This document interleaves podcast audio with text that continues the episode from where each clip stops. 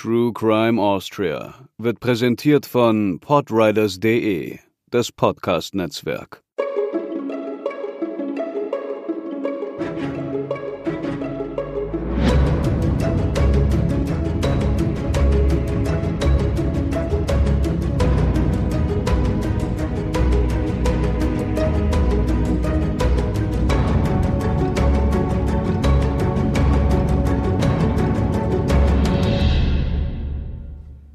Hallo zusammen und herzlich willkommen zu Episode 7 von True Crime Austria und der zweiten Hälfte unserer Doppelfolge zum Thema Jack Unterweger.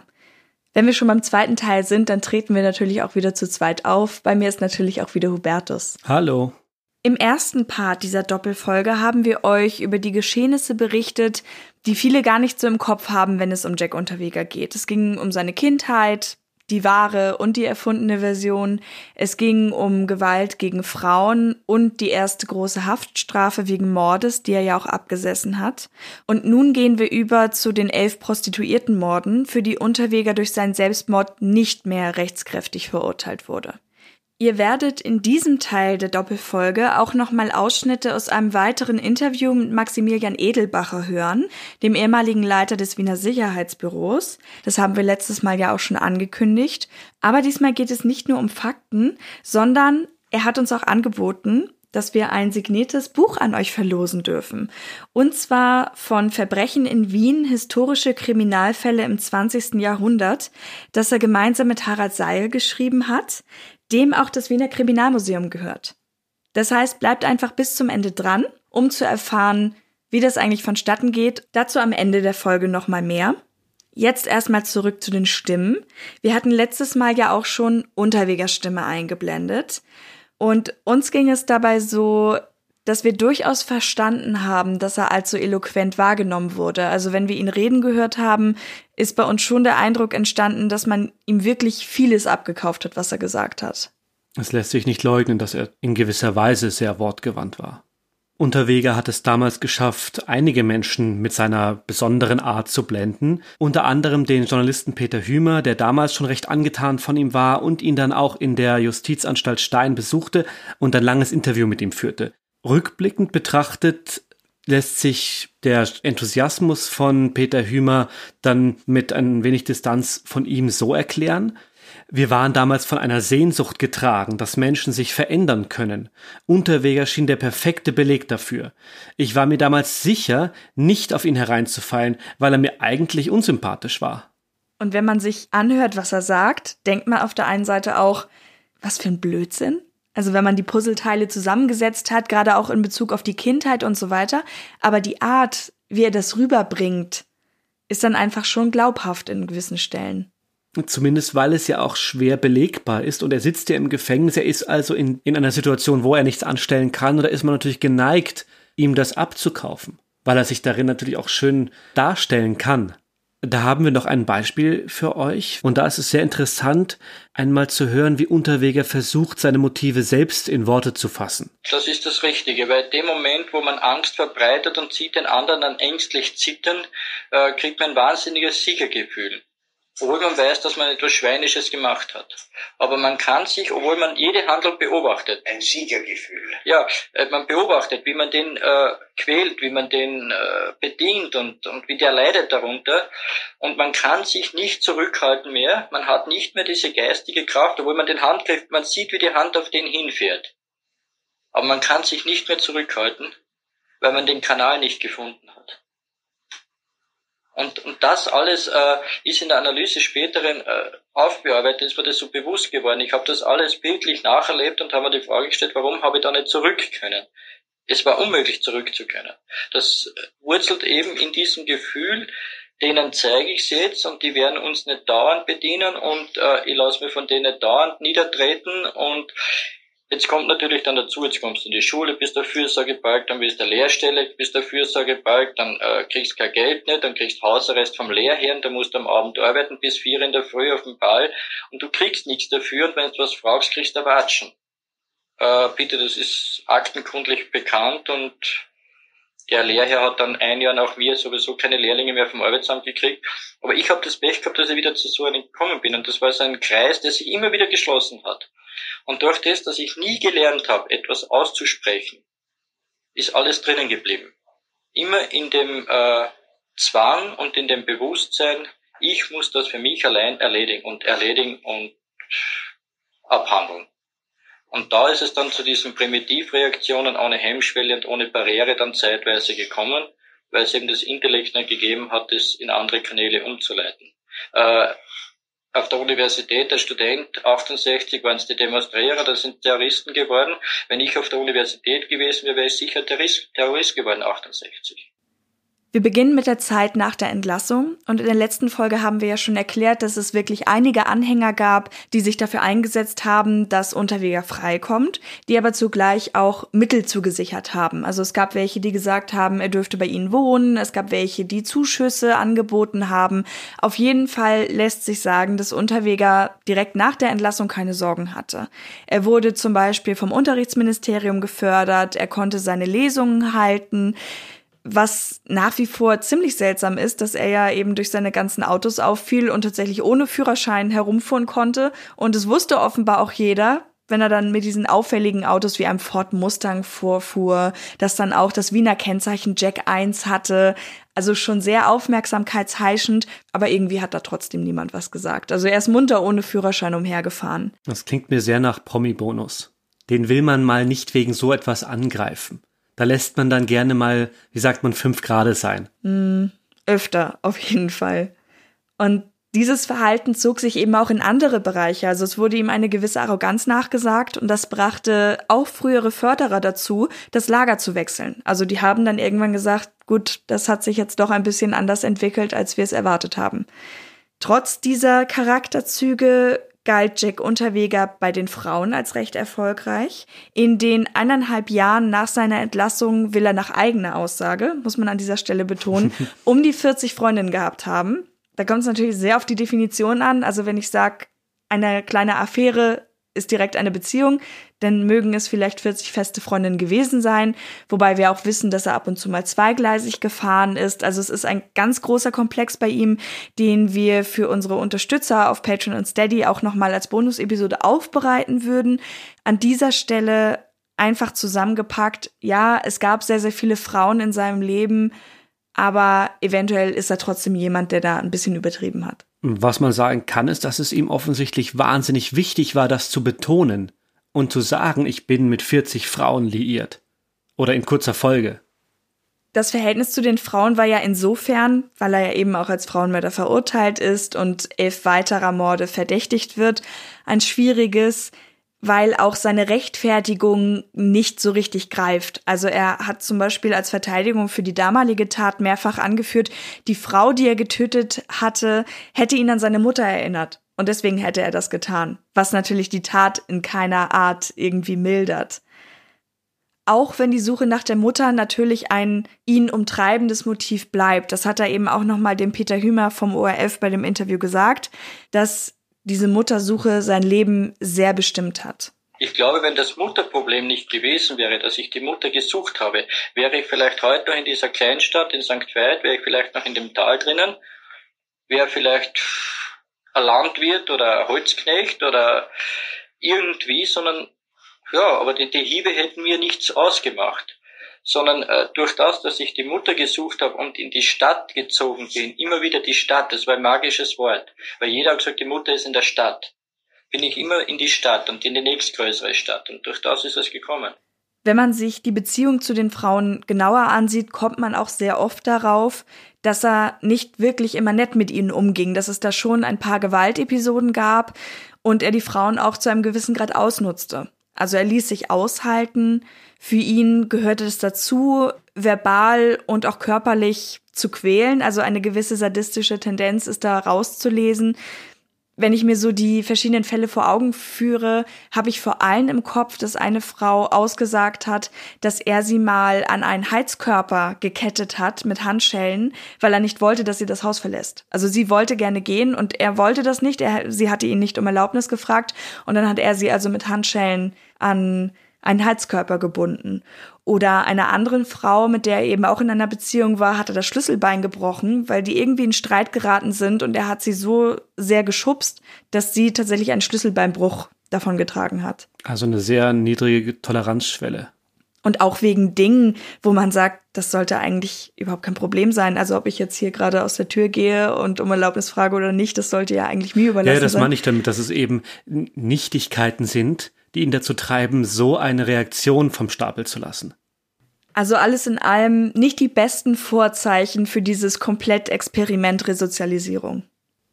Sechs Monate nach seiner Entlassung, also zwischen September 1990 und Juli 1991, wurden dann mehrere Prostituierte umgebracht. Acht davon in Prag, in Graz, Lustenau bei Bregenz und in Wien und drei in Los Angeles. Beginnen wir mit den Wiener Taten. Die ereigneten sich in schneller Abfolge. Das erste Opfer war Sylvia Zagler, die war 24 Jahre alt und wurde am 8. April 91 zuletzt gesehen. Man fand sie dann vier Monate später, am 4. August, tot in Niederösterreich, ungefähr 22 Kilometer vom Ort ihres Verschwindens entfernt. Das war im 15. Bezirk. Und sie lag dann in einem Waldgebiet in Bauchlage, nackt. Die Verwesung hatte bereits eingesetzt und das erschwerte dann unter anderem die Untersuchung, weil der gewaltsame Tod zwar nahe lag und auch angenommen wurde, aber sobald die Verwesung eben eintritt bei einem Körper, das natürlich Spuren sehr schnell verwischt. Interessant dabei ist, dass ihre Lederjacke zwischen dem 15. und 20.09.91 in Nürnberg gefunden wurde. Unterweger war zufällig einen Monat vorher genau dort. Das zweite Opfer aus Wien war Sabine Moizzi, 25 Jahre alt und sie wurde zuletzt gesehen am 16. April 1991. Sie war eine Geheimprostituierte, arbeitete eigentlich hauptberuflich in einer Bäckerei und wurde um 23 Uhr zuletzt lebend gesehen. Am 20. Mai also knapp einen Monat später, wurde dann ebenfalls in einem Waldgebiet in Wien ihre Leiche gefunden, 8,6 Kilometer vom Standort, ebenfalls im 15. Bezirk entfernt.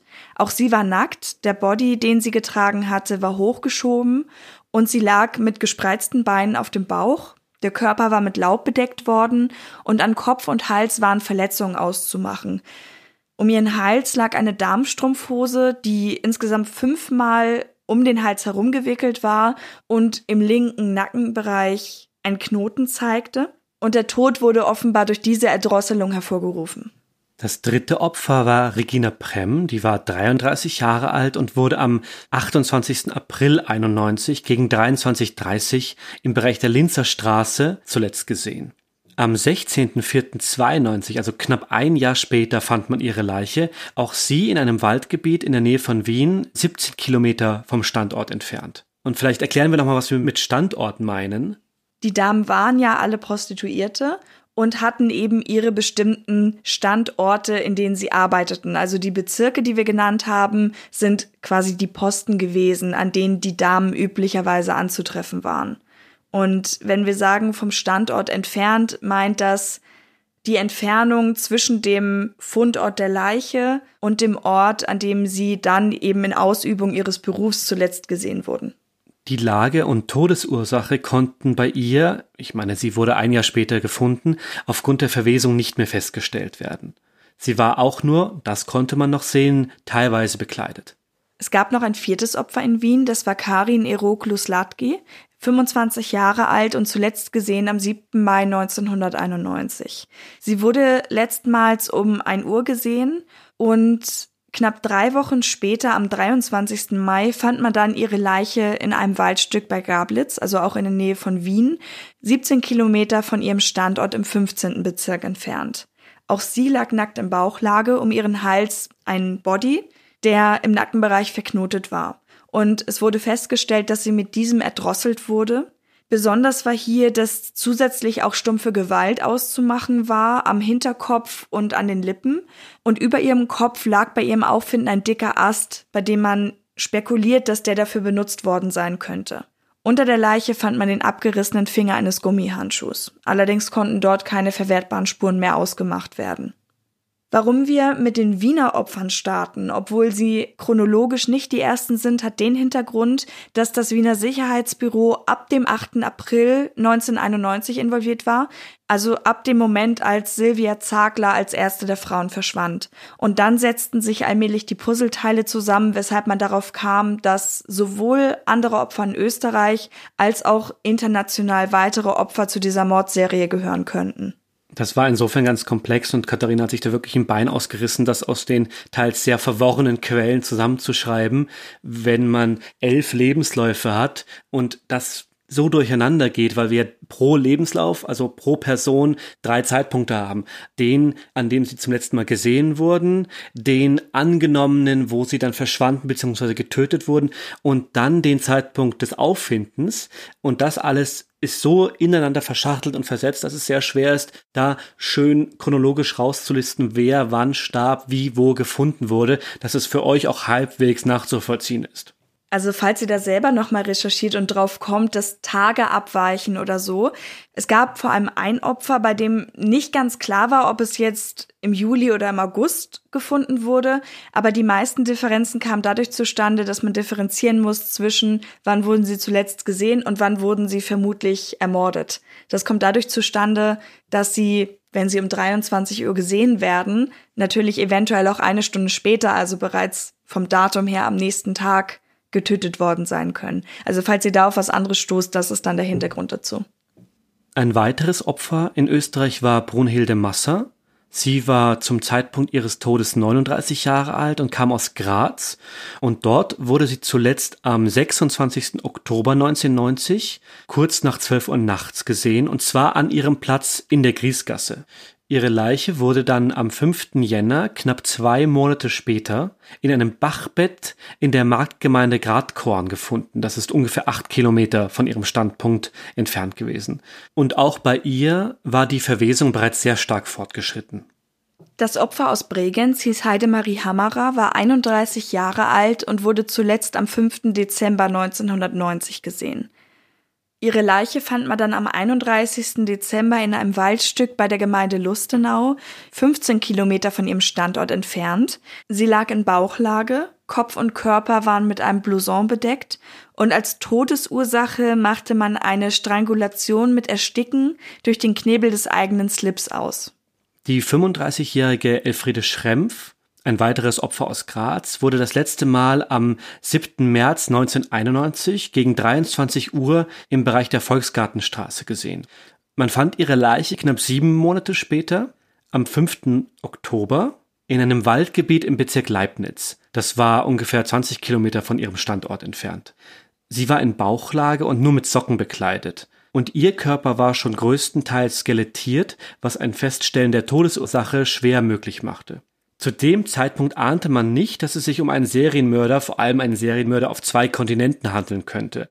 Tatsächlich begannen die Ermittlungsschwierigkeiten schon bei dem Problem, dass die Prostituierte einen anderen Lebenswandel als beispielsweise ein Postangestellter haben. Also die Arbeitszeiten sind nicht klar fixiert. Es fällt vielleicht auch nicht jedem auf, wenn sie mal hier und mal dort verschwinden oder eben sich nicht bei ihrem Büroplatz melden, weil sie haben einfach keinen und ja schlichtweg das Milieu auch ein ganz anderes ist als bei dem Beispiel Postangestellte. Mhm. Also wir haben auch gelesen, dass tatsächlich bei Gewaltdelikten in diesem Milieu vielleicht auch nicht sofort die großen Ermittlungen losgingen.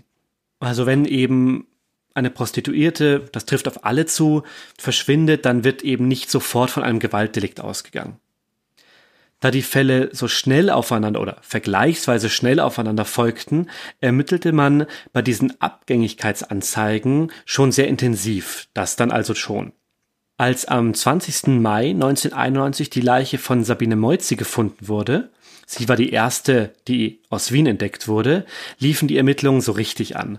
Und übernommen wurde das Ganze dann von der Gruppe Gary, die war ansässig im Wiener Sicherheitsbüro. Am 23. Mai fand man dann ja auch schon die Leiche von Karin Eroglu, wo dann zusätzlich die Mordkommission der Kriminalabteilung Niederösterreich hinzugezogen wurde. Generell wird es in diesem Fall öfter so sein, dass die verschiedenen Bundesländer eben auch kooperieren, um diesen Fall zu lösen.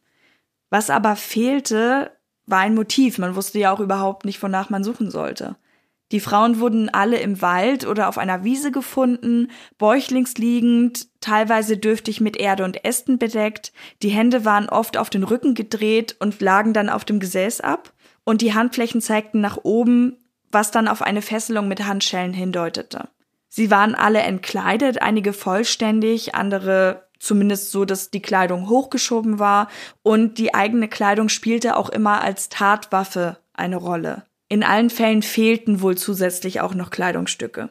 Beziehungstaten schloss man zu diesem Zeitpunkt allerdings aus. Eine weitere Gemeinsamkeit war der Henkersknoten, zu dem der Täter die Mordwerkzeuge band, um die Frauen dann eben zu erwürgen. Und das ist immerhin ein Merkmal, wo man sagen muss, das ist jetzt nicht alltäglich. Also, dass parallel mehrere Leute auf die Idee kommen, genau diesen Knoten zu machen, das ist eher unwahrscheinlich. Das heißt ein Indiz, was darauf schließen lässt, dass wir hier einen Serientäter haben könnten. Der Täter lockte die Frauen vermutlich in ein Auto, denn sie wurden ja bis zu 40 Kilometer von ihren eigentlichen Standorten entfernt gefunden. Und als man dann auf die Idee kam, Parallelen zu ziehen, erstmal zwischen den österreichischen Fällen, gründete sich eine Sonderkommission aus den verschiedenen Kriminalabteilungen aller Bundesländer.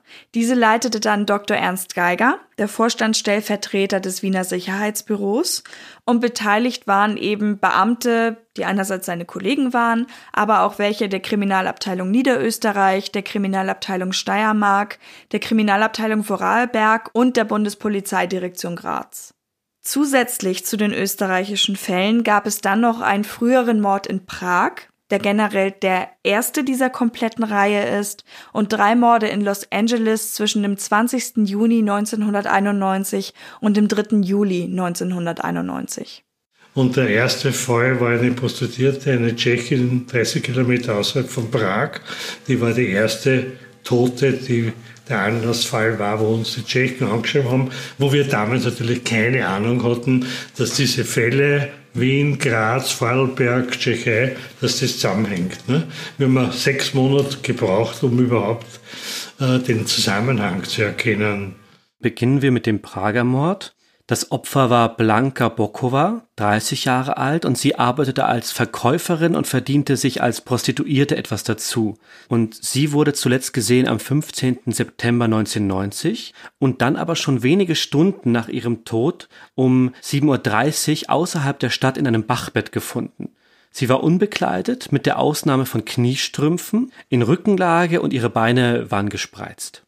Das erste Opfer in Amerika war Shannon Exley, 21 Jahre alt und damit die jüngste der Opfer, und sie wurde zuletzt gesehen am 20. Juni 1991. Man sah sie da letztmalig gegen 4 Uhr morgens und noch am selben Tag wurde ihre Leiche dann gegen 13.50 Uhr nahe eines Parkplatzes gefunden, etwa 4,4 Kilometer vom Standort entfernt. Auch sie trug nur ihre Socken und ein T-Shirt, das über die Schultern nach oben gezogen war. Wie die anderen Opfer lag sie in Bauchlage, das Gesicht am Boden und die Beine gespreizt, und um den Hals lag ihr Büstenhalter, der rechts zusammengeknotet war. Es gab wohl dadurch eine besonders starke Strangulierungswirkung, indem der Täter die Elastikstreifen, die manchmal in den BHs drin sind, entfernt hatte und eben zum stärkeren Zuziehen benutzt hatte. Und diese Strangulation war dann eben auch die Todesursache. Ein interessanter Fakt ist hier, dass Unterweger genau an diesem Tag in Los Angeles war, einen Mietwagen umtauschte, weil eine Seitenscheibe zerbrochen war. Nur eine Woche später verschwand dann auch Irene Rodriguez. Sie war 33 Jahre alt und wurde zuletzt um 20 Uhr gesehen, nämlich am 28. Juni 1991. Man fand sie dann am 30. Juni vollkommen nackt auf einem LKW-Platz, drei Kilometer von ihrem Standort entfernt. Rodriguez lag auf dem Rücken, hatte um ihren Hals ein Büstenhalter gelegt, der links hinter dem Ohr verknotet war und zusätzlich auch noch einen schwarzen Gürtel um den Hals. Sie zeigte Verletzungen an Kopf und Körper und auch in diesem Fall war die Todesursache die Strangulation. Dann gibt es noch Sherry Long, 27 Jahre alt zum Zeitpunkt des Todes, und sie verschwand Anfang Juli 1991, wohl gegen 23 Uhr, und wurde gefunden am 11. Juli im Unterholz eines Hügels in Malibu, 37 Kilometer von ihrem eigentlichen Standort entfernt. Sie war noch bekleidet, das T-Shirt war allerdings hochgezogen und auch sie lag auf dem Rücken und wurde ebenfalls mit ihrem Büstenhalter erwürgt. Als diese Parallele gezogen war, kam auch das FBI helfend hinzu und man versuchte mit sogenanntem Profiling den Täterkreis einzugrenzen und kam dabei auf jemanden, der viel in Österreich unterwegs war und nach demselben Modus operandi vorging, den wir jetzt schon beschrieben haben. Also dieses, die Strangulation mit den eigenen Kleidungsstücken, teilweise mit der Unterwäsche, dieses meistens auf den Bauch drehen in Kombination mit dem Henkersknoten, den man eben öfters gefunden hatte. Das Bewegungsprofil, das man anlegte, wollte man natürlich auch deuten und man vermutete, dass es zum Beispiel ein Handelsvertreter sein könnte. Also jemand, der einfach an vielen Orten unterwegs ist, dort vielleicht arbeitet und diese Gelegenheiten nutzt, um dann die Morde zu begehen. Um zu sehen, ob es Ähnlichkeiten gab vielleicht zu anderen Fällen, verglichen Interpol und das FBI insgesamt 7475 Morde, darunter 671 an Prostituierten mit den Taten, die man jetzt eben entdeckt hatte, mit dem Ergebnis, dass die Mordserie als einzigartig anzusehen war. In die Ermittlung schaltete sich dann auch ein mittlerweile pensionierter Salzburger Kriminalbeamter ein, nämlich August Schenner. Und den kennt ihr, wenn auch nicht namentlich, bereits aus der ersten Folge, denn er ermittelte im Todesfall von Maricia Horvath, der 1973 geschehen war und von dem eben auch vermutet wird, dass er von Jack Unterweger begangen worden sein konnte. Der Herr Schenner beobachtete nämlich einige Details, die bei seinem Fall und den neueren Fällen übereinstimmten und meldete das eben auch. Also er sagte Bescheid, dass er diese Parallelen entdeckt hatte. Und das führte dann tatsächlich auch dazu, dass man Unterweger, der damals in Wien-Josefstadt wohnte, erstmals in Betracht zog. Der Herr Schenner hatte schon damals im Fall Schäfer übereinstimmende Punkte gefunden, war damit aber nicht beachtet worden. Und vielleicht kommt es daher auch, dass er einfach keine Ruhe gab und sich da richtig reinkniete und sogar verschiedene Kriminalabteilungen informierte. Also neben Wien wendete er sich auch an die Kriminalabteilung Steiermark und so wurde dann beispielsweise in zwei Bundesländern parallel ermittelt. Also es war damals noch nicht so vernetzt, dass man dann darüber Bescheid wusste, sondern im Laufe des Falls kam dann einfach heraus, dass irgendwie beide schon dran waren, sich diese Sachen genauer anzusehen. Am 3. Juni 1991 sorgte Jack Unterweger in seiner Funktion als Reporter für den ORF für einen besonderen Moment, denn er interviewte Maximilian Edelbacher und auch den Gruppenleiter der Mordkommission des Sicherheitsbüros, nämlich Alfred Gary oder Gary, zu den geschehenen Morden. Und das sendete man dann auch zwei Tage später im Journal Panorama. Besonders spannend für uns war natürlich auch nochmal mit Maximilian Edelbacher persönlich drüber zu reden, um zu sehen, wie er diese Situation wahrgenommen hat, denn das Ganze blieb nicht ganz folgenlos. Es gab eben diesen Serienmörder, der mich eigentlich ein bisschen in schlechtes Licht gebracht hat. Er kam eines Tages in das Wiener Sicherheitsbüro mit einer Interviewgenehmigung der Bundespolizeidirektion Wien und hat hinterfragt, das Thema war, wie ist die Angst bei den Wiener Prostituierten, da der Anlass für dieses Interview vier Morde von Prostituierten in Wien war. Und mir hat der Name Jack Unterweger nichts gesagt.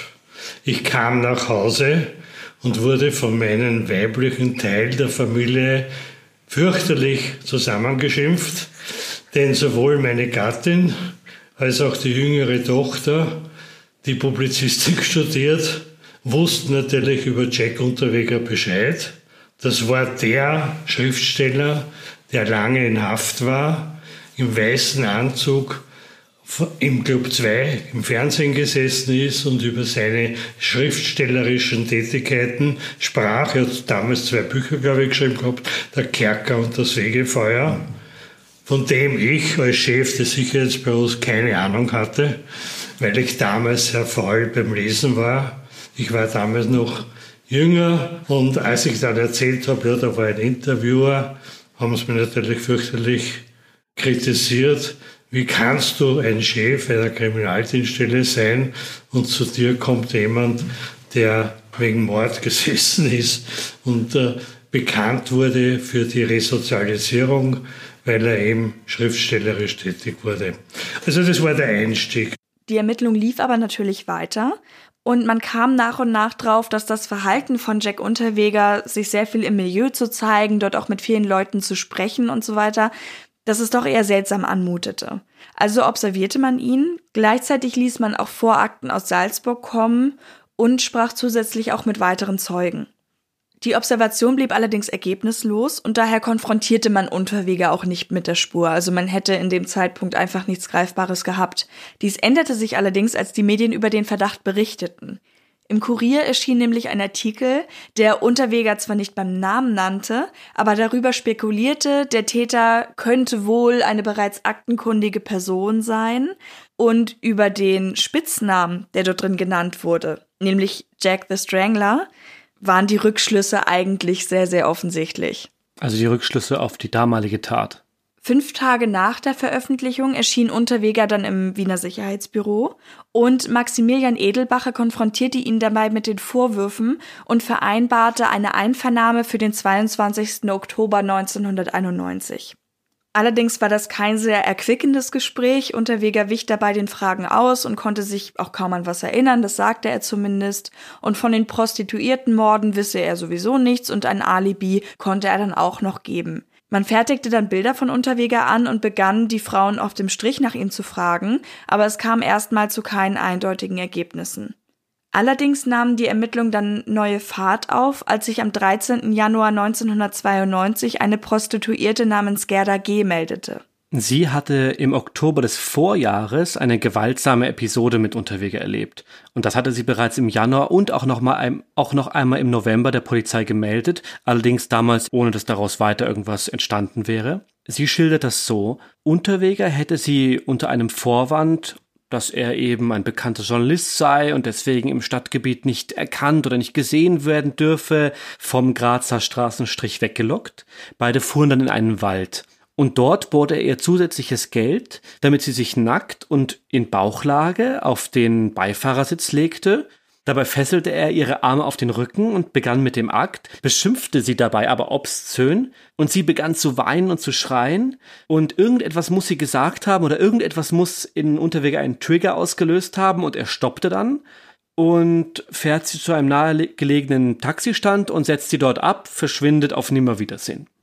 Interessant dabei, was ihn denn dann in diesem Fall von der Tat abgehalten hat was muss sie gesagt haben oder was muss in der Situation geschehen sein, dass er in dem Fall eben nicht weitergemacht hat. Vor allem, wenn man ja sagt, dass er eigentlich jemand war, der das mochte, wenn die Frauen gejammert haben, aber vielleicht. Irgendetwas muss da geschehen sein. Das lässt sich für uns natürlich nicht mehr rekonstruieren, ist aber ein interessanter Gedanke. Wenn wir jetzt mal davon ausgehen, dass er der Mörder ist. Wir haben euch ja jetzt schon ein bisschen was erzählt, wie das vielleicht abgelaufen ist oder was bei den anderen gefunden wurde an Indizien, bei den anderen Opfern. Und hier klingt es erstmal nach einem typischen Ablauf. Nun schrillten dann aber auch wirklich alle Alarmglocken und die Beamten luden Jack nochmals am 17. Januar 1992 zur Einvernahme ein und damit er auch wirklich kam und ihnen nicht weglief, arrangierten sie parallel noch ein Interview mit der kleinen Zeitung. Also man köderte ihn, von dem man wusste, dass er die Aufmerksamkeit liebte, damit, dass er die dann auch bekam und parallel konnte er dann einfach mal schnell bei der Polizei vorbeischauen. Die kleine Zeitung interviewte dann seine damalige Liebhaberin und Unterweger war dann parallel bei der Polizei. Und er bestritt die Begegnung mit Gerda G., sagte dann aber später doch, dass es sich so zugetragen habe. Also wenn man so möchte, war er geständig. Um den Verdacht im Falle Schrempf zu widerlegen, gab er dann als Alibi die Schülerin Nora P. an. Und da wollen wir noch einmal kurz in eine Frauengeschichte reinschauen, denn die Nora P. war eine Schülerin aus Wien, die Unterweger im September 1990 kennengelernt hatte. Und zwar einfach, indem sein Schäferhund ihren Eltern zugelaufen war und er den wieder abholte. Und die beiden begannen dann eine Affäre, sie eben, die sehr viel jünger war als er und er, der damals schon als Häfenpoet bekannt war. Und diese endete dann allerdings, als die Eltern davon Wind bekamen. Die Nora P. ging daraufhin auf Abstand, was Unterweger dann zu Drohung verleitete, wo wir wieder bei der geringen Toleranzschwelle in solchen Situationen wären. Als Unterweger sie dann als Alibi nannte, widerlegte sie dieses dann. Im Anschluss an das Gespräch soll er zu Manuela O., die damals das Interview gegeben hatte und die gleich noch eine Rolle spielen wird, gesagt haben, man gönne ihm sein neues Leben nicht. Und das wäre der Grund, weswegen er jetzt eben schon wieder zur Polizei gehen musste, um eine Aussage zu machen. Also er war schon wieder auf dem Weg, sich selber als Opfer zu begreifen. Wittert hier also eine Vorverurteilung. Ab diesem Moment bestanden allerdings ein Tatzusammenhang und ein dringender Tatverdacht. Die Ermittlungen intensivierten sich und so wurden alle Wiener Prostituierten im Gesundheitsamt zu Kontakt mit Jack Unterweger befragt. Und wer dann tatsächlich etwas beizutragen hatte, sollte sich dann eben zur gründlichen Einvernahme bei der Polizei melden. Auf Unterweger lief nun also eine Strafanzeige auf Verdacht des Mordes zu. Der Gerichtsstand wurde dann in Graz gegründet, weil dort schneller als in Wien eine Haft und ein Durchsuchungsbefehl gegen Unterweger erwirkt werden konnte. Die ansässige Staatsanwaltschaft stufte den Verdacht dann auch als sehr wichtig ein. Das Problem, die kleine Zeitung bekam davon mit, also von diesem drohenden Haftbefehl, und schrieb darüber auch am 14. Februar 92. Aufgrund der vorgefallenen Indiskretion wurde dann zwar eine Pressesperre verhängt, aber wenn man so möchte, das Unheil war angerichtet. Unterweger bekam davon Wind und floh mit seiner damals minderjährigen Freundin Bianca Mark über die Schweiz und Frankreich in die USA nach Florida. Dennoch gelang es einigen Pressevertretern dann immer wieder Informationen zu bekommen und einen Kontakt herzustellen, aber auch darauf gehen wir später noch genauer ein. Ein weiteres Problem war, dass die Medien eben, weil sie so wenige Details hatten, sich sehr viel aus Wortfetzen, aus Spekulationen zusammensponnen und Unterweger dann auch noch aus dem Exil mit seiner Version der Geschichte dagegen schoss, sich als Opfer inszenierte und daraus sich ein, sagen wir mal, mediales Sammelsurium an Berichten ergab, wo niemand mehr wusste, was es jetzt war, was nicht, wem kann man noch glauben. Also die Faktenlage war zu der Zeit überhaupt nicht deutlich auszumachen. Unterweger mochte diesen großen Auftritt und das sagte uns auch nochmal Maximilian Edelbacher im Interview. Er hat es genossen, also der Jack Unterweger, wenn die Kamera eingeschaltet war, war der, das, hat, das war für ihn Gold. Ne? Das hat ihn erst motiviert. Ne? Er war eben ein Extrovertierter. Ja. Das hat ihm aufgebaut. Ne? Wenn er Publikum hatte, dann war der zweimal so stark. Ne? Wenn er die Show hatte. Ja, das hat er braucht. Bei der Fahndung nach Unterweger arbeiteten das Wiener Sicherheitsbüro, die Kriminalabteilung Niederösterreich und die Kriminalabteilung Vorarlberg zusammen in insgesamt fünf Ermittlungsabschnitten. Vorarlberg, das ist vielleicht noch ganz spannend, galt dabei als besonders gut im Bereich der Spurensicherung. Diese Kriminalabteilung war es beispielsweise auch, die im Fall Hammerer Fasern an der Leiche fand, die später noch eine Rolle spielen werden. Und zusätzlich gab es auch noch das Büro für Erkennungsdienst, Kriminaltechnik und Fahndung, kurz EKF genannt, die die Spurensicherung durchführten. Und das war zu dieser Zeit wohl die führende technische Untersuchungsstelle. Wenn man das runterbrechen möchte, kann man sagen, dass so große Ermittlungen damals eigentlich eine Seltenheit waren und sich das Ganze gerade erst formte. Und man führte dann beispielsweise die Fingerabdruck-Identifizierung AFIS ein und durch die internationale Zusammenarbeit gewann man außerdem wertvolle Erkenntnisse, was die Sicherung und die Auswertung von Mikrospuren anging. Ein Beispiel dazu. Als ein Auto von Unterweger in Paris entdeckt wurde, fuhr das EKF dorthin und nahm Spuren, die später eben dann auch noch große Bedeutung haben werden. Es gelang außerdem, Haare aus einem bereits verschrotteten BMW von Unterweger zu sichern, und diesen Wagen fuhr er zur Zeit des Falles Blanca Bokova. Wie so oft passierte es dann allerdings auch, dass es ein paar falsche Spuren gab. Man kennt ja das Phänomen, dass sobald nach jemandem gesucht wird, ganz viele Leute an verschiedensten Orten diese Person zu sehen glauben. Und so war es dann eben auch in diesem Fall. Unterweger tat sein Übriges, indem er sich mit den Medien vernetzte und unter anderem beim Fernsehen im Inlandsreporter vor einem Millionenpublikum über seine Unschuld sprach, also während er gerade auf der Flucht war. Diese Flucht endete dann am 27. Februar in Miami. Unterweger war über Frankreich in die USA eingereist und war ab dem 20. Februar vor Ort, also in Miami. Kontakte nach Wien hielt er, wie schon erzählt, über seine Bekannten. Bei denen informierte er sich über den aktuellen Stand. Es gab ja auch noch kein Internet, also war das eine der wenigen Quellen, die ihm zur Verfügung standen, um schnell an Informationen aus Österreich zu kommen. Die Ermittler wiederum konnten über seine Kreditkarte den Flug nachvollziehen und fanden dann auch Kontaktadressen, die nach Miami wiesen. Sein Schicksal besiegelten dann aber diese Anrufe, genauer der Kontakt zu Manuela O. Das war, wie gesagt, die Liebhaberin, die dann parallel zu seiner Einvernahme bei der Polizei ein Interview mit der kleinen Zeitung hatte. Da haben wir sie wieder eingefangen im Ringschluss. Wenn wir die Zeit jetzt also nochmal etwas zurückdrehen und die Beziehung der beiden ein bisschen besser beleuchten, dann sieht das so aus. Die beiden, sie war damals 25, lernten sich Ende Oktober November 1991 kennen, und zwar auf einer privaten Feier. Sie trafen sich dann im Dezember wieder und da nahm Manuela Jack Unterweger mit zu sich nach Hause. Daraufhin sahen sie sich dann regelmäßig und fuhren auch eine Woche in Urlaub. Am 14. Februar 1990, als die kleine Zeitung über den Haftbefehl schrieb, rief Unterweger O an und bat sie, einen Termin abzusagen, da er aufgrund dieser Prostituiertenmode eben in Verdacht stand und sie versuchte dann nochmal ihn zu erreichen und er erklärte ihr, er sei gerade im Auto und würde dann in seine Wohnung fahren und von dort aus weiterarbeiten. Und dann hörte sie nichts mehr von ihm, bis er in Miami auf der Flucht war. Er erkundigte sich dann bei ihr über die laufenden Ermittlungen am 24. Februar kontaktierte er sie erneut und bat sie ein bestimmtes Schilddrüsenmedikament zu besorgen. Das war vielleicht auch nur eine Finte, um auszutesten, ob sie denn das auch wirklich alles für ihn macht. Weil dieses Schilddrüsenmedikament war keines, was jetzt obligatorisch war, sondern das war eigentlich gar nicht verschreibungspflichtig. Beziehungsweise keines, was er notwendigerweise gebraucht hätte. Der Chef von Manuela O., das ist ein Verleger gewesen namens Gerd Schmidt, erzählt dann im Nachhinein selber, dass er Unterweger nicht getraut hätte und seine Mitarbeiterin beschützen wollte, indem er ihr die Wahrheit aufzeigte. Er bekam diese Anrufe zwischen Unterweger und Manuela O. dann auch mit und erwischte sie dabei, wie sie und Unterweger telefonierten und er sie um Geld bat. Es ging dann um 1000 Dollar, die sofort überwiesen werden sollten und zwar über eine American Express Bank in Wien per Telefax. Und zwar in eine ganz bestimmte Wechselstube in Miami. Und zusätzlich dazu 35.000 Schilling für seine Miete in Wien. Weil er müsse obdachlos am Strand schlafen und bräuchte eben dringend Geld. So schilderte der Unterweger das. Und sie, Manuela, war fest entschlossen, ihrem Freund zu helfen und war auch bereit, ihr Sparbuch dafür komplett zu plündern. Er hatte ihr zufolge gedroht, sich selbst umzubringen und auch erzählt, dass er sich mittlerweile von der Bianca Mark getrennt hätte.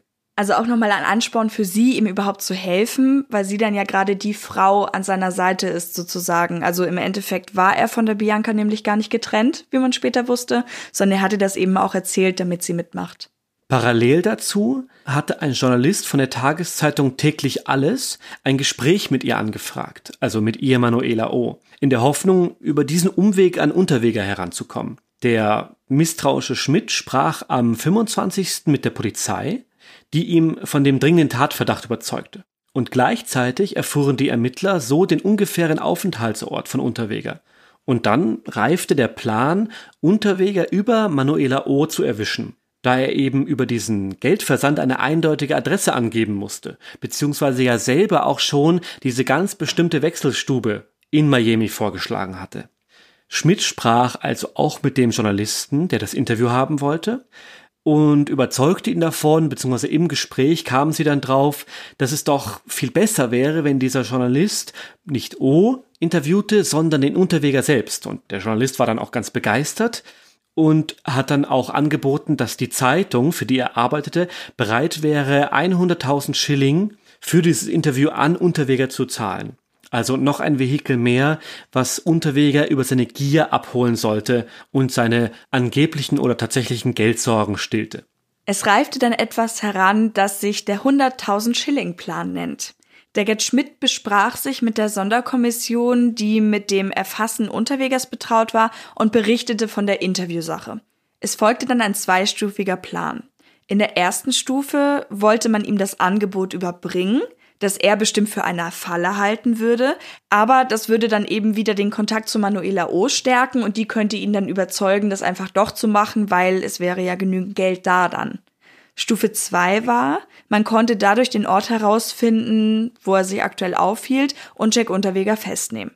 Zu dieser Zeit brodelte natürlich schon die Gerüchteküche, also die Medienlandschaft ist bei sowas ja dann doch irgendwie immer ein Dorf und man munkelte, dass eben der Schmidt schon wüsste, wo Unterweger war. Es kam dann endlich zu dem Moment, als Unterweger sich aus Miami meldete und Manuela O. vermittelte unwissend weiter. Es gäbe da diesen tollen Deal, durch den er super schnell an Geld kommen könne und er müsse eigentlich nur ihren Chef anrufen. Dies geschah dann auch kurz darauf, also man kann sagen, der Fisch hat angebissen. Und auf sein Befinden angesprochen, schluchzte Unterweger dann wieder. Also er war, wenn er dann auf dieser Gefühlsebene angesprochen wurde, auch immer recht wehleidig. Also ist dann auch teilweise wirklich am Telefon wohl in Tränen ausgebrochen und hat diese schlechte Situation, kann man fast sagen, ein bisschen zelebriert. Wobei man dazu sagen kann, dass er natürlich massiv unter Druck stand in dieser Situation.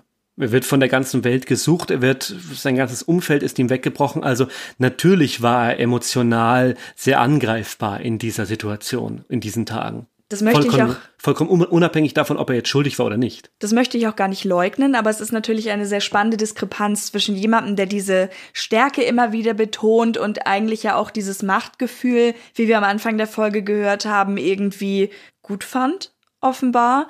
Und dann bei sowas aber so schnell in die Opferrolle rutscht. Also wahrscheinlich würde ich es ihm mehr abnehmen, wenn er nicht zwischendurch sich immer so als Opfer selber darstellen würde. Das, das passt allerdings. Das zieht sich auch bei ihm durch, dass er immer in diese Opferrolle rutscht. Egal, ob er jetzt sich als schwach darstellt oder als stark. Opfer ist er immer gewesen. Auch dem Gerd Schmidt erzählte er dann, er müsse am Strand schlafen, er würde verfolgt werden und er bräuchte dringend Hilfe. Schmidt wollte ihm dann auch bereitwillig die Nummer des Journalisten geben, der so viel Geld bot, aber Unterwegers Reaktion war. Die habe ich eh. Also gut vernetzt, der Herr Unterweger. Der Verleger teilte dann noch mit, wie O das Geld übersenden würde. Es wäre nämlich möglich, 2000 Schilling direkt in einem Paket zu schicken und erstmal 250 Dollar per Bank. Und das wäre im Grunde so eine Voreinzahlung. Und wenn dies erfolgreich geschafft war, dann sollte Unterweger sich für den großen Geldtransfer melden. Also diese 250 Dollar, die waren zum Abchecken des Ortes, an dem er gerade war, und der Rest würde dann hinterherkommen. Unterweger meldete sich dann bei O und baute auch noch eine Sicherheitsstufe ein, denn er meinte, man solle das Geld doch bitte an Bianca Mrack schicken. Dafür gab er dann eine American Express Filiale in Miami an und das Paket, wo dann eben zum Beispiel diese 2000 Schilling drin waren, sollte dann auch an eine bestimmte Adresse gehen, die er nannte. Manuela O. packte dann brav das Paket, wo sie dann auch Zeitungsausschnitte hinzufügte, dann die angeblich wichtigen Schilddrüsenmedikamente, das Geld. Und sobald die Adresse notiert war, übernahm der Herr Schmidt, der der Frau O. zu bedenken gab, dass sie sicher beschattet werden würde, weil man ja ahnte, dass sie mit Jack Unterweger in Verbindung stand. Gemeinsam mit drei Polizisten gab er das Paket dann scheinbar auf, er wollte halt O einen Paketschein aushändigen können, aber gleichzeitig wurde das Paket eigentlich beschlagnahmt und hat sich nie auf die Reise gemacht. Das wusste Manuela O aber natürlich nicht und sie meldete den Versand. Man hoffte dann zu dem Zeitpunkt, dass keine toten Briefkästen im Spiel waren, also dass man tatsächlich an der Adresse, die Jack angegeben hatte, auch was finden würde und nicht, dass nur eine Art Abholstation ist, wo er dann irgendwann mal vorbeikommt und was sich nicht weiter nachverfolgen lässt. Dies war aber auch gar nicht der Fall. Am 27. Februar 1992 wurde Jack Unterweger dann vom FBI in Miami festgenommen, als er versuchte, den Vorschuss zu kassieren. Am 28. Februar meldete Innenminister Dr. Franz Löschnack dann offiziell die Ergreifung. Unterwege machte daraus in Interviews die Version, ein befreundeter Journalist hätte ihn verraten und es wäre eine ganz groß angelegte Racheaktion der Polizeibeamten gewesen. Also auch wieder hier haben wir diese Opferrolle, in die er sich sofort hineinbegibt. Darüber hinaus legte er eine 27-seitige Beschwerde ein, die auch an mögliche Unterstützer ging und erklärte, was er während der Morde denn getan hätte oder getan haben wollte. Also sprich, er erzählte nochmal von seinen angeblichen Alibis und sprach dann auch nochmal von einer sozialen Hinrichtung, die hier stattfinden würde und dass man aufgrund seiner Vorgeschichte ihn wieder mal als leichtes Ziel ausgemacht hätte. Die Flucht, das meinte er dann, sei kein Schuldeingeständnis gewesen, sondern nur eine Reaktion auf diese Jagd durch die Medien, derer er ausgesetzt war. Manuela O. glaubte ihm übrigens bis zuletzt, er erzählte ihr falsche Geschichten über seine Beziehung eben zu der Bianca und schenkte O auch Schmuck, den er wiederum zuvor anderen Freundinnen abgenommen hatte. Am 18. Mai 1992 landete Jack Unterweger dann in Wien. Er wurde nämlich von den USA in Österreich ausgeliefert, was für ihn nicht ganz ungünstig kam, weil es in den USA ja auch die Todesstrafe gab, in Österreich nicht mehr. Hier ein kleiner Verweis auf unsere Folge Nummer zwei, die Todesstrafe in Österreich. Wer sich dafür interessiert, wann und unter welchen Umständen es die Todesstrafe in Österreich noch gegeben hat, der kann da gerne mal reinhören. Trotz der starken Indizien, die immer wieder und auch in den Medien kursierten, bestritt Unterweger nach wie vor jegliche Beteiligung an den Morden. Viele seiner früheren Förderer zogen sich zu dieser Zeit zurück. Und wer etwas sagte, flüchtete sich dann in Aussagen von Psychiatern und Co., die ja ebenfalls damals an eine gute Resozialisierung geglaubt hatten. Zum Beispiel der Journalist und Autor Günter Nenninger gab eine gewisse Oberflächlichkeit zu. Ich fürchte, er hat uns nicht besonders interessiert. Wir handelten hauptsächlich nach dem gesunden Grundsatz, gibt's was zu unterschreiben für eine gute Sache, einem Gefangenen Freiheit zu verschaffen, dann unterschreibst halt. Dann sei der Promi hilfreich und gut. Das stammt aus dem Profil in der Ausgabe Nummer 9 aus dem Februar 1992. Und auch wenn das nicht für alle gewertet werden kann, war doch allgemein festzustellen, dass sich das Interesse an Unterweger nach seiner Entlassung deutlich verkleinert hatte. Ab dem 29. Mai saß Unterweger dann wieder in Untersuchungshaft. Und diesen Part halten wir recht kurz. Spannend dabei ist aber, dass der Anwalt Zanger sich dabei ein Hin und Her mit verschiedenen Gerichtsinstanzen lieferte. Er wollte natürlich, dass Unterweger da eben wieder rauskam und sagte dann auch deutlich, dass er ja vorverurteilt worden wäre und die Indizien generell zu schwach seien, um überhaupt diesen Prozess anzustreben. Allerdings wog der Verdacht, dass Jack Unterweger elf Morde begangen hatte, sehr viel schwerer. Es kam dann sogar zu einer Verlängerung der Untersuchungshaft und aus einer gerichtlichen Stellungnahme ging hervor, dass dafür allein der dringende Tatverdacht im Falle Hammerer gereicht hatte. Zanger sagte dazu, Hieße mein Klient nicht Unterweger, sondern Sabukoschek, wäre er heute freigekommen. Das schrieb 1992 der Kurier und Sabukoschek war ein Grazer Zahnarzt, der wegen Verdachts auf Verbrechen während des Zweiten Weltkriegs in Untersuchungshaft saß und eben an gleicher Stelle entlassen wurde. Es gab dann verschiedene besondere Beweise, die im Falle Jack Unterweger als Indizien angeführt werden konnten. Man stellte ja beispielsweise Fasern an den Kleidungsstücken von Heidemarie Hammerer fest, die aber keinem ihrer Lebensbereiche zugeordnet werden konnten. Der wissenschaftliche Dienst aus Zürich stellte fest, dass die roten Fasern in Farbe und Material zu einem Schal von Jack Unterweger passten. Was bei einem Massenprodukt natürlich durchaus sein kann, also diesen Schal werden mehrere Leute gehabt haben, aber dieser Verdacht wurde dann auf jeden Fall mit einer Prüfung durch ein Rasterelektronenmikroskop erhärtet. Zusätzlich gab es dann noch Spuren, die mit einer ähnlichen Wahrscheinlichkeit zu einer Hose und einer Lederjacke von Unterweger passten. Man kam zu dem Schluss, dass zumindest der genannte Schal und die genannte Hose aus dem Besitz des J. Unterweger in Kontakt standen mit den Opferkleidern, so sagt es ein offizieller Bericht. Zudem wurden auch noch Haare an Hammerers Körper gefunden, bei denen man feststellte, dass sie große Ähnlichkeit mit Unterwegers Kopfhaaren hatten. Zu ähnlichem Ergebnis kam dann auch nochmal das Landeskriminalamt Niedersachsen, das eingeschaltet wurde, einfach als weitere prüfende Instanz. Haare waren ja auch schon in Unterwegers verschrotteten BMW gefunden worden, den er zum Zeitpunkt des Todes der Prager Prostituierten, das war die Blanka Bokova, fuhr. Und sie konnten ebenfalls mit großer Ähnlichkeit denen von Bokova zugeordnet werden. Unterweger hatte Kontakt zu beiden Opfern mehrfach geleugnet. Ein späteres DNA-Gutachten ergab eine Übereinstimmung von 1 zu 13. Und das war auch das erste Mal, dass ein DNA-Gutachten eine so zentrale oder wichtige Rolle in einem Prozess in Österreich einnahm.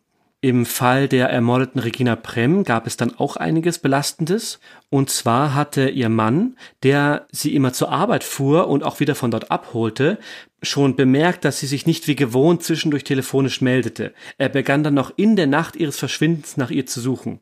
Über die Geheimnummer, die auf der Visitenkarte von der Regina Prem stand, meldete sich dann in der Folgezeit immer wieder ein anonymer Anrufer und gab Details zum Mordpreis und sekierte den Ehemann und den gemeinsamen Sohn mit lauter kryptischen Meldungen. Von diesem Unbekannten stammt dann auch der Spruch, wenn der Achter im Zenit steht, ist es wieder soweit, der oft mit der Serie in Verbindung gebracht wird. Und dieser Ausspruch wird auch in den Manuskripten von Unterweger genannt. Auch Personen, die im verschwundenen Notizbuch der ermordeten Elfriede Schrempf standen, bekamen im März 1991 anonyme Anrufe mit ebenfalls kryptischen Meldungen und morbiden Details zum Mord. Der Ehemann, Rudolf Brem, meinte bei einem Radiointerview im Mittagsjournal am 15. Februar 1992 Unterwegers Stimme wiedererkannt zu haben. Er erinnerte sich, dass sie erwähnt hätte, von einem ORF-Journalisten aufgesucht worden zu sein. Das lässt sich natürlich nicht nachprüfen, das kann er sich auch eingebildet haben. Trotzdem interessante Details. Es passt auf jeden Fall schon mal gut zusammen, wenn die Frau das so schon mal erwähnt hat und im Endeffekt kommt raus, dass er diese Position ja auch für Gespräche im Milieu genutzt hat. Also es passt auf jeden Fall schon. Ja, allerdings, ja. Im Mai 1992 fand Prem zu Hause Aufzeichnungen seiner Frau, die sie wie eine Art Tagebuch geführt hatte. Darin beschrieb sie den Besuch bei einem Schriftsteller, der einen Handschellentick gehabt haben soll und also auch irgendwie pervers wäre und eine auffällige Tätowierung an Brust und Arm hatte. Er redete außerdem viel über seine Filmprojekte und über seine Vorlesungen. Also auch hier interessante Übereinstimmung mit der Vita von Jack Unterweger. Der Anwalt Zanger bestritt dann im Prozess all diese Hinweise und sagte dann auch, die Frau Prem hätte überhaupt gar keine Schreibmaschine besessen. Und da hat er sogar einen Privatdetektiv angeheuert, der ein Pfändungsprotokoll präsentiert hätte, das belegt haben soll, dass eben die Prem gar keine, gar keine Schreibmaschine hatte. Er verdächtigte stattdessen den Ehemann, das irgendwie so inszeniert zu haben. Zeugen bestätigten dann aber, dass die Prem sehr wohl geschrieben hatte. Zudem lässt sich sagen, und das ist ein sehr wichtiger Punkt, ein sehr zentrales Indiz, dass Jack Unterweger bei allen elf Tattagen irgendwo in der Nähe der Tat gewesen ist. Und zwar nachweislich. Er war bei Lesungen oder als Reporter für Recherchen fürs ORF tätig und im Milieu unterwegs. Und das, wenn wir uns das nochmal ins Gedächtnis rufen, bei Orten in ganz Österreich, in Vorarlberg, in Graz, in Wien, in Prag und in Los Angeles in den USA. Und überall dort war er am gleichen Tag, wie auch die Tat stattgefunden hat. Das heißt, er hatte kein Alibi.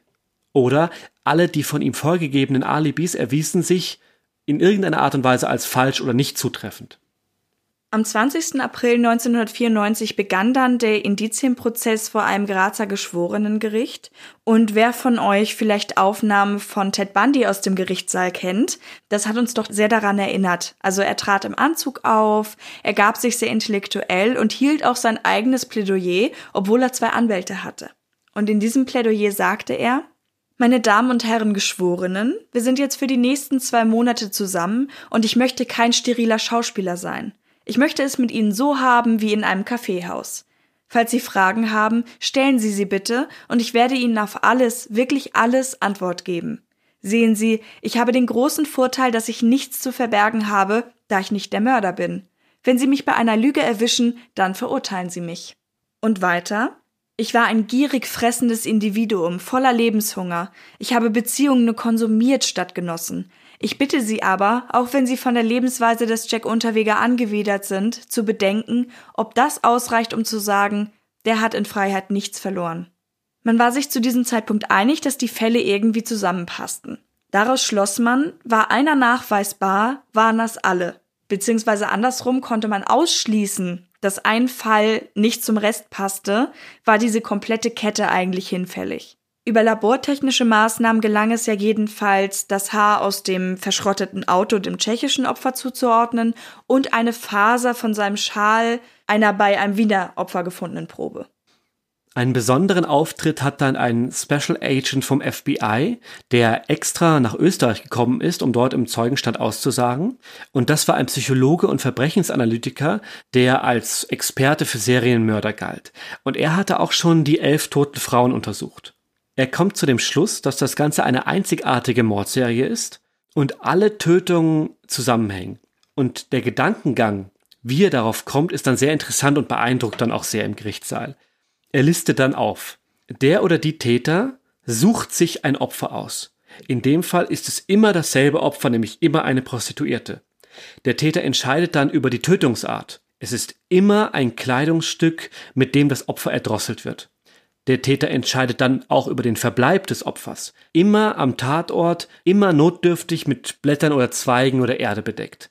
Das heißt, wir haben allein bei diesen Punkten vier mal elf Muster, die immer gleich waren. Und die Wahrscheinlichkeit, dass das von verschiedenen Personen immer gleich entschieden wurde, ist sehr gering. Wenn dann noch eine Person nachweislich stets zur Tatzeit in der Nähe des Tatortes war, und dann nachweislich kein festes haltendes Alibi hat, dann ist mit an Sicherheit grenzender Wahrscheinlichkeit davon auszugehen, dass diese Person der Mörder ist. Am Anfang dieser Ausführung sagt der Unterweger noch, das sei eine Frechheit und ruft in den Saal hinein und im Verlauf wird er immer, immer ruhiger und immer stiller und immer blasser und sagt irgendwann gar nichts mehr und hat dann auch im Anschluss keine Fragen an den Agent. Die Verurteilung erfolgte dann am 29. Juni 1994 um 21 Uhr, nachdem sich die Geschworenen neun Stunden beraten hatten und wurde mit sechs von acht Stimmen durchgeführt. Jack Unterweger wurde dann also wegen neunfachen Mordes und der fahrlässigen schweren Körperverletzung schuldig gesprochen und zu lebenslanger Haft verurteilt. Diesmal, nach allem, was vorher gewesen war, ohne dass eine Aussetzung auf Bewährung möglich gewesen wäre und eben auch eine frühzeitige Entlassung eher fraglich war. Seine Einweisung in eine Anstalt für geistig abnorme Rechtsbrecher wurde darüber hinaus auch noch verfügt. Sprich, ist wäre, es ist ausgeschlossen gewesen, dass er zu seinen Lebzeiten noch auf freien Fuß kommt. Ich denke, den Fehler hätten sie nicht nochmal gemacht. Mhm. Der Prozess hatte insgesamt 32 Prozesstage und zu diesem Zeitpunkt allein schon ohne Anwälte rund 5 Millionen Schilling gekostet. Das wären umgerechnet ungefähr 575.000 Euro. Ihr werdet es bemerkt haben, wir haben nicht elf gesagt, sondern neun. In zwei Fällen wurde er an Mangel aus Spuren freigesprochen, weil die Leichen zu dem Zeitpunkt schon zu verwest gewesen waren. Das waren Elfriede Schrempf und Regina Prem. Viel zitiert, wahrscheinlich weil er so makaber ist, ist dabei der folgende Umstand. Eine der beiden Leichen wurde zwar entdeckt, jedoch glaubte der Entdecker die Überreste eines Rehs vor sich zu haben. Erst einige Zeit später dachte er sich, dass Rehe ja gar keine roten Socken anhaben. Ja, das ist wirklich sehr zynisch oder sehr morbid. Und wir sind aufgrund der Beweislage dann drauf gekommen, dass es wahrscheinlich die Elfriede Schrempf war, von der hier die Rede war. Milderungsgründe fand das Gericht nicht. Ganz im Gegenteil, es wurde als erschwerend gesehen, wie viele Taten es eigentlich gegeben hatte. Man hatte dabei einerseits die parallelen Verbrechen, derer er jetzt beschuldigt wurde, und gleichzeitig ja noch die aus der Vergangenheit, also auch seine Vorstrafen und das, was er bereits abgesessen hatte. Und zusätzlich galt natürlich auch der Umstand, dass Unterweger die Delikte während seiner Bewährungszeit begangen hatte. Das setzte dem Ganzen dann die Krone auf, ja. Laut einer Pressemeldung soll Jack Unterweger die Urteilsverkündung äußerlich recht regungslos aufgenommen haben. Seine Reaktion darauf war dann allerdings ein bestimmtes Ich berufe. Darauf stützt sich auch das, was danach geschah, denn aufgrund dieser Berufung war das Urteil nicht rechtskräftig. Und noch in der Nacht nach dem Urteil beging Jack Unterweger dann kurz nach drei Uhr Suizid, indem er sich mit der Kordel seiner Jogginghose und einem Schuhsenkel an der Vorhangstange des Zellenklos erhängte. Ein Justizwachbeamter fand ihn dann um 3.40 Uhr bei einem Kontrollrundgang. Er war also gestorben am 29. Juni 1994 in Graz mit 43 Jahren. Auffällig, und das gibt natürlich Material für viele Spekulationen, war, dass der Knoten derselbe war, wie er auch bei den Opfern gefunden wurde. Deswegen wertet man ihn in vielen Quellen auch als eine Art spätes Geständnis. Auch Maximilian Edelbacher sieht das beispielsweise so. Da ist dieser Knoten, das ist ein, ein Seemannsknoten mit einer Extraschlinge. Das ist das abgebildet in den Polizeienseiten. Als Henkersknoten, Als Henkersknoten. bezeichnet, ja. ja. Und, und das war eigentlich das späte Geständnis, weil mit diesen Knoten hat er alle elf Mord. Bei neun Opfern haben wir noch den Knoten gefunden, bei zwei war er verwittert, verwittert und da konnte man das nicht mehr rekonstruieren. Unterwegers damaliger Strafverteidiger Georg Zanger äußerte 2015 in der Zeitschrift Profil die Ansicht, dass eine Vorverurteilung im Mainstream bereits stattgefunden hatte und meinte weiter, Den Geschworenen ging es gar nicht darum, die Beweislage abzuwägen, sondern sie sahen in Unterwege einen bereits Schuldigen, dem sie es zeigen wollten.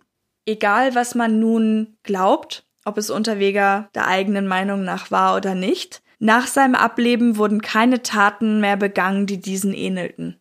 Das Urteil ist wie gesagt nicht rechtskräftig, da das Verfahren durch den Tod des Angeklagten eingestellt wurde. Daran knüpft sich die Frage, ob er als mutmaßlicher Serienmörder oder eben ohne Verletzung des postmortalen Persönlichkeitsrechts als Serienmörder bezeichnet werden darf. Rechtlich gesehen ist er ja aber dennoch ein Mörder, weil er ja wegen des ersten Mordes auf jeden Fall schon einmal rechtskräftig verurteilt worden war und seine Strafe ja auch angetreten hatte, wie wir in unserem ersten Teil erzählt haben. Durch das Auftreten des ersten wenn man so möchte, transkontinentalen, mutmaßlichen Serienmörders wurde auf jeden Fall eine bessere Vernetzung bei der polizeilichen Arbeit angestoßen, die damals schon innerhalb Österreichs besser hätte laufen können. Davon berichtet auch nochmal Maximilian Edelbacher. Und dann ist man eben draufgekommen, es, na, das ist wirklich ein Serientäter. Den letzten haben wir gehabt in den 70er Jahren, den Sassak, und da war dazwischen nichts, nicht? In Amerika äh, war, war von 16.000 Tötungsdelikten waren 600 bis 800 Serienmördern zu zerschreiben. Die waren das gewohnt. Aber wir waren da eigentlich Greenhorns.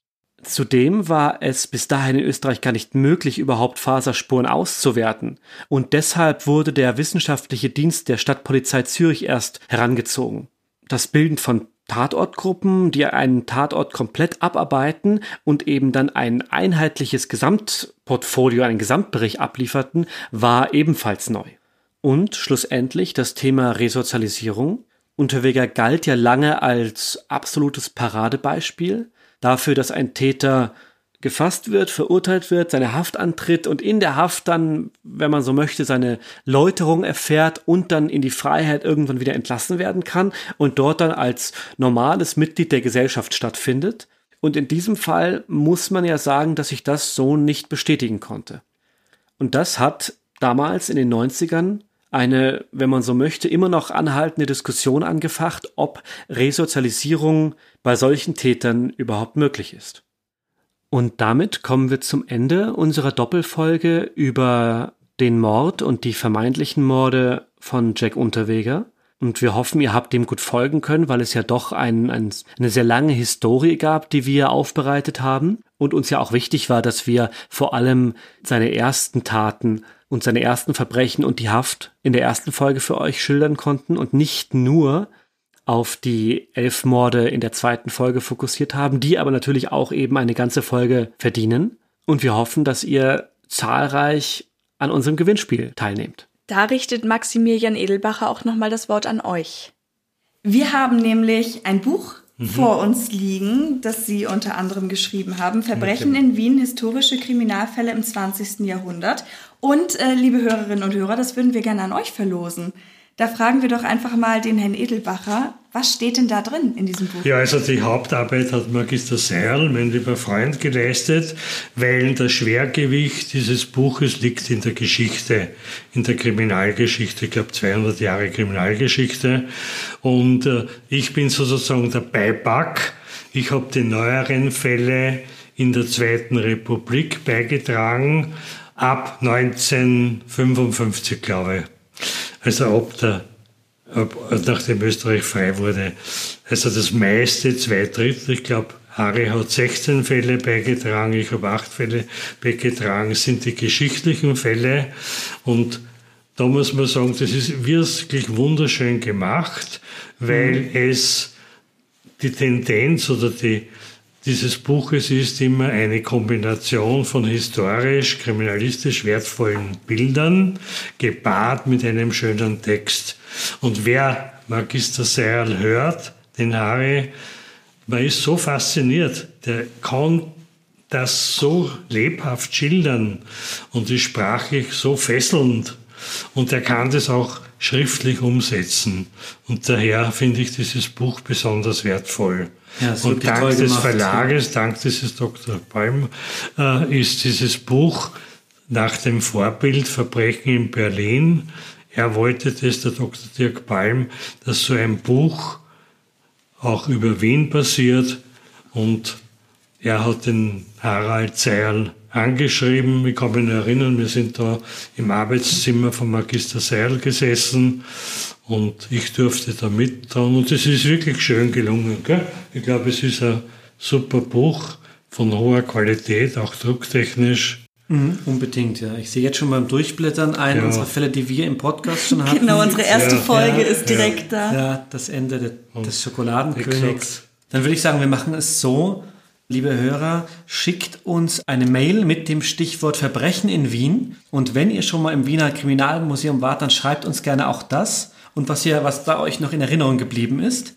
Wenn ihr am Gewinnspiel teilnehmen wollt, dann meldet euch einfach bei uns. Und zwar, da können wir ganz schön einschieben, einmal unsere Social Media Kanäle und die Mailadresse. Entweder an hinweise at truecrimeaustria.at, über Twitter an truecrime.at oder über Facebook und Instagram bei True Crime Austria.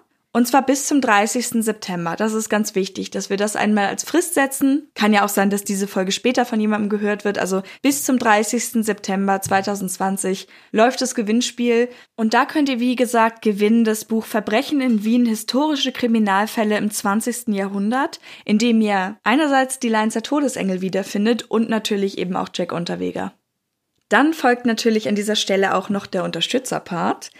Wir sind jetzt mitten in der Arbeit für die erste Bonusfolge. Es hat zeitlich endlich gepasst, dass wir das parallel zu den regulären Folgen einschieben können. Für alle, die uns eben auf Patreon und Steady unterstützen. Das könnt ihr übrigens, indem ihr unseren Blog besucht, also ganz einfach truecrimeaustria.at. Und da findet ihr dann direkt einen Link zu den beiden Seiten und könnt euch dort als unsere Unterstützer eintragen. Wir danken auch nochmal dem Wiener Kriminalmuseum, die uns mit ihrem Archivbestand gerade bei dieser Folge wieder sehr viel Material und sehr viel Infos geliefert haben.